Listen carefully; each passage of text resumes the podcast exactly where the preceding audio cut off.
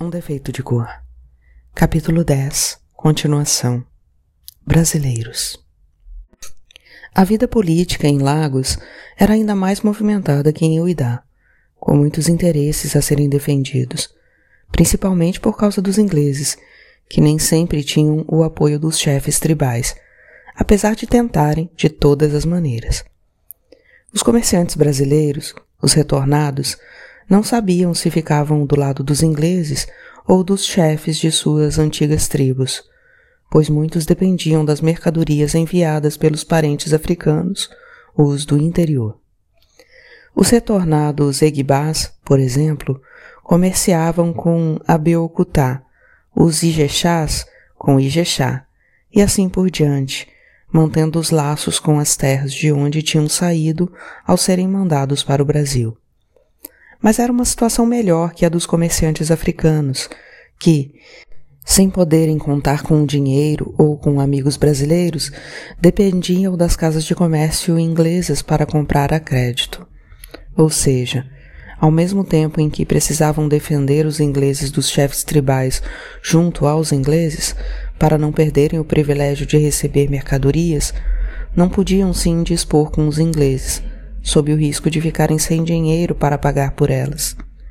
Para resolver esses impasses, foram fundadas várias associações, para as quais me convidaram, mas não me interessei, nem pela mais famosa, o Committee of Liberated Africans. Ela era coordenada pelo cônsul Campbell e composta por africanos, brasileiros, sarus e cubanos, uma espécie de tribunal para julgar as contendas entre os estrangeiros, os retornados e os selvagens.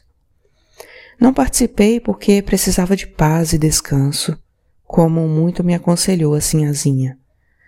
Já bastava a confusão causada pela enorme quantidade de brasileiros que me procuravam pedindo trabalho na casas da Bahia visto que em Lagos os saruas tinham preferência nos trabalhos oferecidos pelos administradores, por saberem falar a língua deles.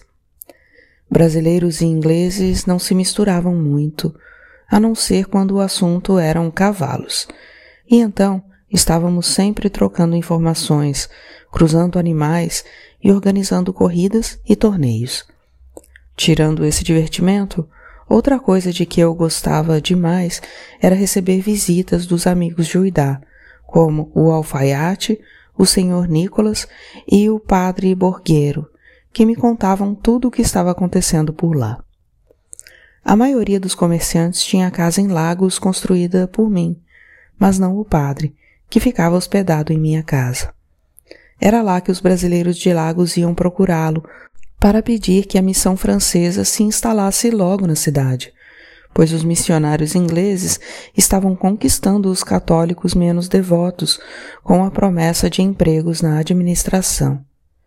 Mas ainda demoraria alguns anos, e enquanto isso, fomos visitados constantemente pelos missionários de Porto Novo, que tentavam manter acesa a nossa fé. Era o que eles pensavam, mas, na verdade, o que nos fazia católicos era a lembrança do Brasil e a superioridade sobre os selvagens, e não a fé. Depois de me mudar para Lagos, fiquei cada vez mais caseira e comecei a trabalhar menos. Com a falência de muitas firmas comerciais, havia grande oferta de excelentes empregados administrativos que não queriam ou não podiam voltar para seus países e que aos poucos foram ganhando minha confiança para lidar com os calendários das obras, as encomendas, as compras e até mesmo o trato com os proprietários. Eles me consultavam sempre que surgia um problema mais sério, mas geralmente coordenavam as obras sozinhos e eu apenas fiscalizava por meio de relatórios.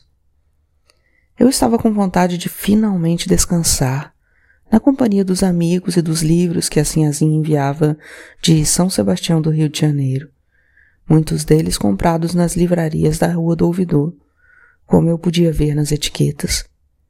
Das festas brasileiras, no entanto, nunca deixei de frequentar a do 7 de setembro, que comemorava a independência do Brasil, e a do Bonfim, sempre celebrada com um imenso piquenique na ilha de Icoí, vizinha a Lagos, ao qual todos compareciam, inclusive gente de muito longe das aldeias.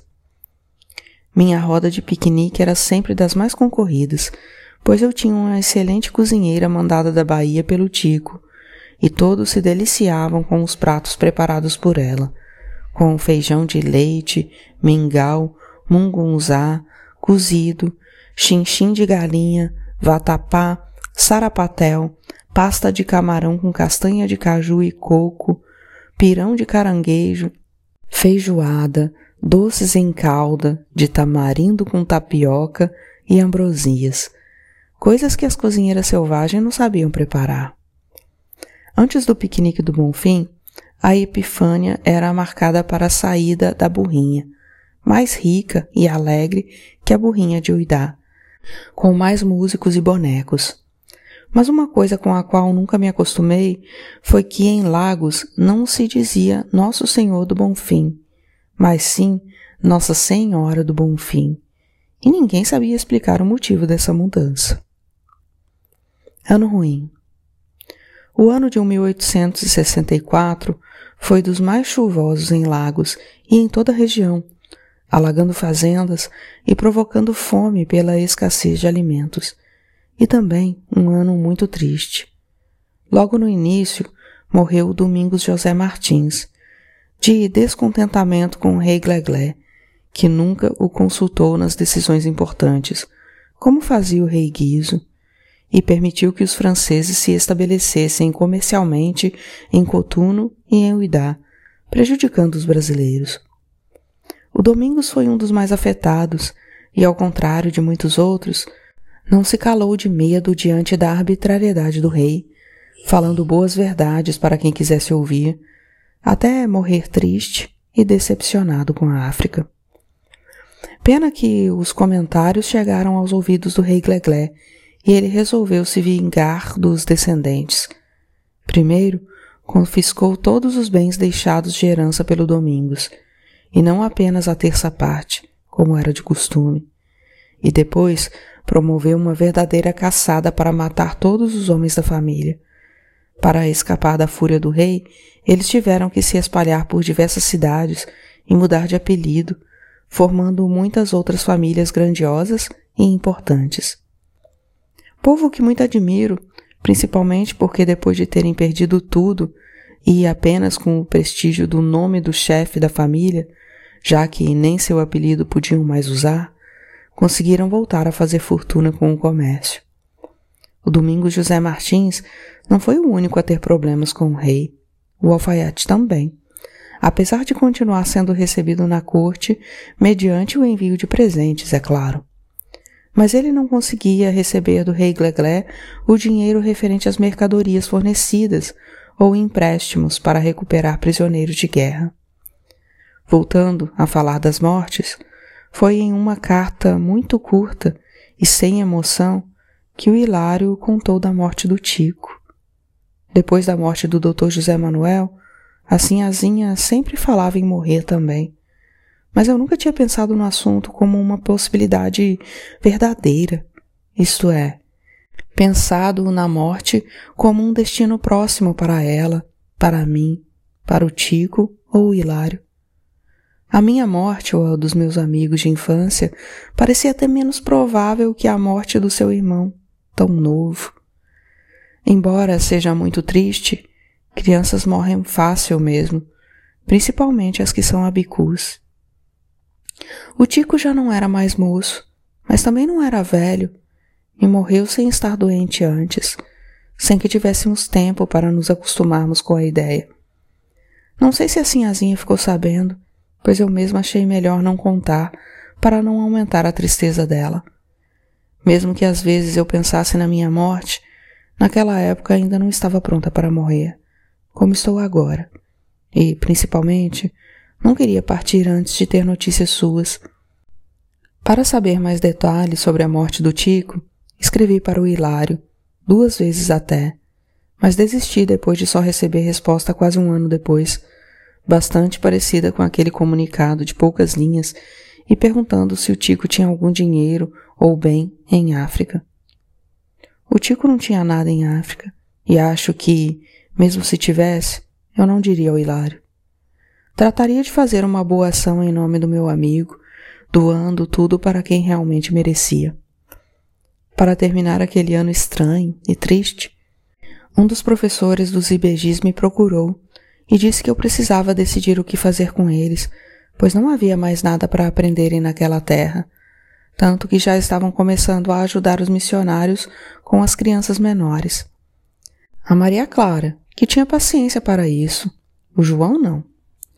O professor comentou que ele ficava quieto a um canto, enchendo folhas e folhas com desenhos de casas, desinteressado de todo o resto. Já estava decidido que eles continuariam a estudar, o que foi aceito com grande alegria pela Maria Clara, que sempre disse que gostaria de aprender cada vez mais para poder ensinar melhor. Mas isso era um problema, porque não havia muitas escolas que aceitassem moças que já sabiam o que ela sabia.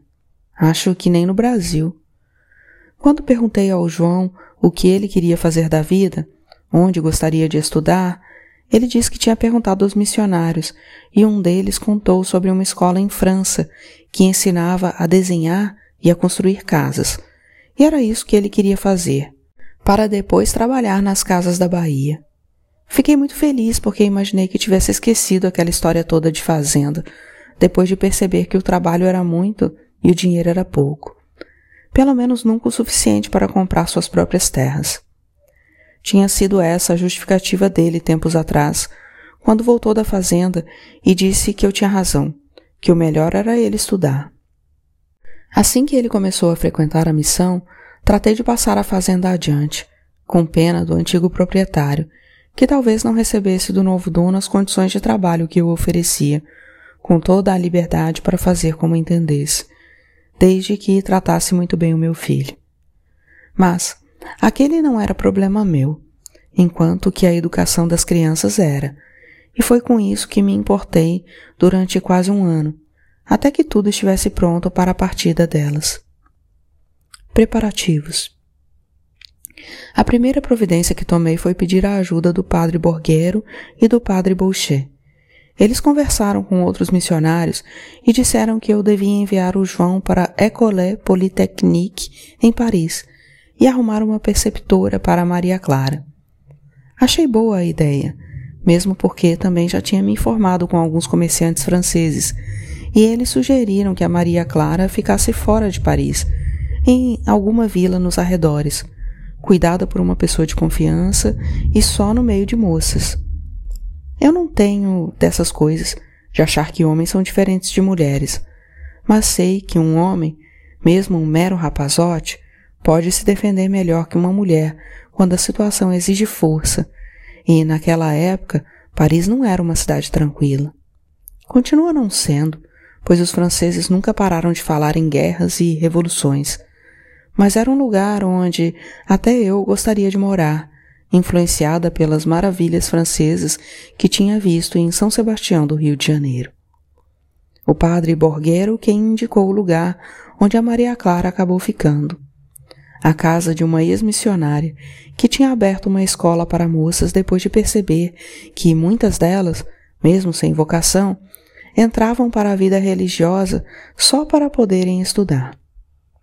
Em menos de quatro meses, e depois de duas cartas para lá e duas respostas da Senhor Maria Teresa, como ela ainda gostava de ser chamada, já estava tudo acertado e por um valor muito mais baixo do que achei que teria que pagar. O maior problema foi com a École Polytechnique, que exigia um difícil exame de admissão para aceitar seus alunos em qualquer curso. E não havia nada que os missionários pudessem fazer pelo João, pois aquela não era uma escola religiosa, mas sim militar. Isso me deu um pouco de medo de que mandassem o João para as guerras, mas o padre Borguero garantiu que não havia esse perigo, que a escola era mais militar na disciplina com os alunos do que na defesa da pátria. Ouvindo isso, achei que o João ia desistir, mas ele realmente se mostrava interessado, talvez mais por sair da África e conhecer outros mundos do que por continuar os estudos. A Maria Clara podia partir antes, mas eu quis mandar os dois juntos, e ela esperou até que o João estivesse preparado para os testes.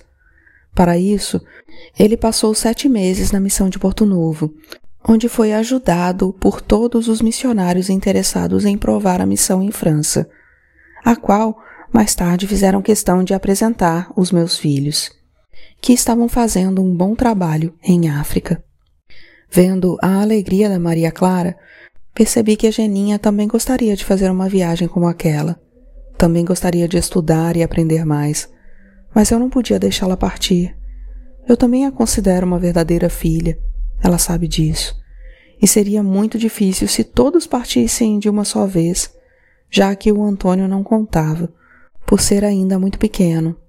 Aliás, ele continuou recebendo a minha assistência, pois era filho do John, mas foi embora junto com a Jacinta quando ela voltou para o Idá. Ela sentia saudades do Juvenal e dos outros filhos, o Tomé e a Rosinha, com os quais tinha se encontrado apenas duas vezes depois da mudança para Lagos.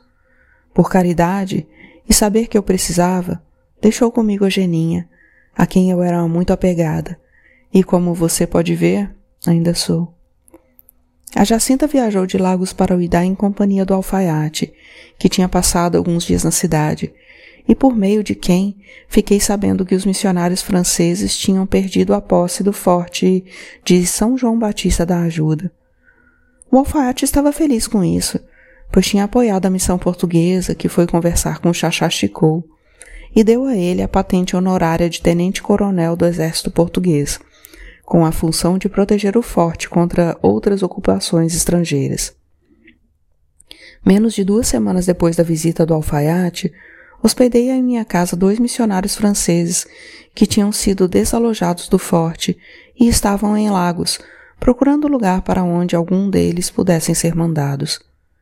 Eu gostava de estar no meio dos acontecimentos, de me relacionar muito bem com todos os lados dos problemas, com os franceses, os ingleses, os portugueses, os brasileiros, os sarus e os africanos. E minha casa estava sempre à disposição de quem precisasse. Com a ida dos Ibejis para a França, o Salife também resolveu partir, mas não voltou para Porto Novo queria se estabelecer em algum ponto das rotas comerciais, onde havia grandes grupos de mussurumins. Ele não era comerciante, pretendia continuar dando aulas e achava que ia encontrar muitos alunos entre os filhos dos comerciantes de Luas e Alsás, os mussurumins mais inquietos e espertos, os que viajavam mais, os que faziam grandes negócios, indo de lugar em lugar ao longo das rotas comerciais, ficando por algum tempo onde houvesse mercadoria para ser vendida. Eles dizem que assim é melhor, com liberdade, pois podem exercer a religião em paz e não criam laços de amizade, de clientela e de favorecimentos comerciais ou políticos que prejudicam os negócios mais lucrativos. Separação. No fim do ano de 1865, a Maria Clara estava ansiosa pela viagem. Ela também já tinha trocado cartas com a preceptora, uma excelente pessoa, com a experiência e a sabedoria de quem instruiu centenas de jovens. A casa que servia de escola e de alojamento abrigava vinte moças de cada vez, e eram elas mesmas que mantinham o lugar, tanto financeiramente quanto em relação aos trabalhos necessários, como limpar, arrumar e cozinhar. Achei isso ótimo, pois, além de se formar professora, a Maria Clara ainda aprenderia a cuidar de uma casa, visto que na nossa ela não tinha oportunidade para isso, já que havia criadas para fazer tudo.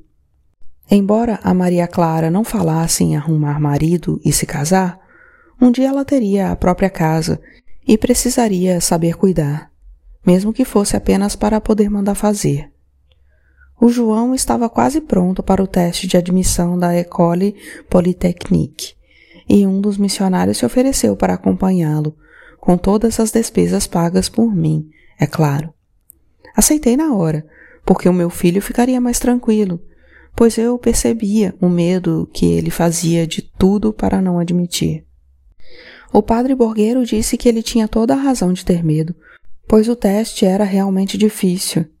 Mas eu confiava no meu filho, tanto que já mandaria todas as coisas dele de uma vez, e não apenas depois do resultado das provas, que seria esperado pelo missionário acompanhante, um jovem chamado Jean-Pierre, que estava felicíssimo com a viagem e a oportunidade de rever a terra e a família. Os missionários se diziam felizes com os caminhos traçados por Deus, que estavam dispostos a ir aonde fosse preciso, mas eu sentia que não. Assim como muitos de nós, brasileiros, alguns odiavam a África e só ficavam lá por teimosia ou à espera de uma oportunidade melhor. As semanas que antecederam a partida dos IBGs foram bastante corridas, pois resolvi fazer um enxoval completo para cada um deles. Sempre achei que os pretos, e no caso os africanos, não eram bem tratados se não impressionassem à primeira vista, se não conquistassem seu espaço demonstrando logo o dinheiro que possuíam. O dinheiro não era problema para mim, que já tinha muito mais do que conseguiria gastar em toda a minha vida, mesmo contando com a parte que já tinha vivido. A Casas da Bahia era muito lucrativa e o curso escolhido pelo João indicava que ele queria continuar o que eu tinha começado, tomando a frente dos negócios. Não seria difícil convencer os outros sócios de que os conhecimentos do João seriam úteis para todos nós principalmente porque nenhum deles se interessou pelo trabalho que eu fazia e tivemos que contratar empregados para me substituir. Ter alguém de confiança lidando com o dinheiro e a administração é importante, ainda mais alguém diretamente interessado. Duas ou três semanas antes da partida, eu já tinha começado a chorar escondida pela casa, à noite, quando todos estavam dormindo, e eu me levantava para olhar os ibejis em suas camas. Eu não sabia por quanto tempo eles ficariam fora, e o padre Borguero calculava cinco anos no mínimo. Durante todos esses anos eles não voltariam para casa, por causa da distância e do tempo que perderiam indo de um lado para o outro, e eu tinha certeza de que voltariam muito diferentes. Não apenas na aparência, mas voltariam adultos e me tratariam como adultos. Eu achava que isso era bom Gostava da ideia de eles se tornarem adultos independentes, mas tinha medo de que mudassem a ponto de eu não reconhecê-los. Sempre mudamos, mas quando estamos perto de alguém, a pessoa vai se acostumando com a gente, com o que estamos nos tornando e aprendendo a gostar daquela nova pessoa. De longe, isso não acontece. E tenho certeza de que não nos reconheceríamos de imediato. Eu e você, se nos encontrássemos de novo. Por falar nisso, já estamos quase chegando ao fim dessa viagem, que pode ser a qualquer hora do dia de amanhã. Eu me sinto extremamente cansada, mas já vou chegar onde preciso. Muitas foram as pessoas que me disseram para não dar mais instrução à minha filha, assim como a Esméria também tinha me dito que de nada me serviria aprender a ler e escrever. É claro que não levei em consideração esses comentários, pois o tempo provou que a Esmeri estava errada, embora eu tivesse duvidado disso algumas vezes, e também porque achei curioso que a maioria dos que falavam que a Maria Clara não deveria estudar era formada por brasileiros que a queriam em casamento para si ou para seus filhos. Encarregado de investigar a minha receptividade à proposta de um rico sarô de Lagos, um missionário protestante chegou a me mostrar um livro em que estava escrito que as moças que estudavam muito, principalmente as que se dedicavam ao magistério, tinham uma triste sorte. Ficavam nervosas, fracas e muito sensíveis às afecções cerebrais. Só não ri na presença dele porque sou educada, mas disse que eu mesma já tinha dado aulas durante um bom tempo na escola do padre Heinz e já estava com quase 60 anos sem nunca ter sido acometido de nada daquilo. Minha filha ia estudar, ia se formar, ia ser alguém importante, professora, que é quase tão importante quanto ser rica, pois isso ela já era sem esforço algum, sem mérito a ser acrescentado. Eu tentava não pensar na solidão em que ficaria quando eles partissem, na minha preocupação à espera de notícias, em quanta saudade sentiria até eles voltarem. e aproveitei ao máximo os dias que antecederam a viagem. Já estava quase tudo pronto. As roupas, os sapatos e os acessórios novos guardados em bonitos baús ingleses de couro, e a comida sendo preparada para a festa de despedida. O Jean-Pierre, o jovem missionário acompanhante, e os padres Borguero e Boucher foram para a minha casa ajudar nos últimos preparativos, instruir os ibejis ver se havia alguma coisa de que eles precisariam e que eu não tinha colocado nos baús, e, principalmente, fazer com que só conversassem em francês, para irem se acostumando.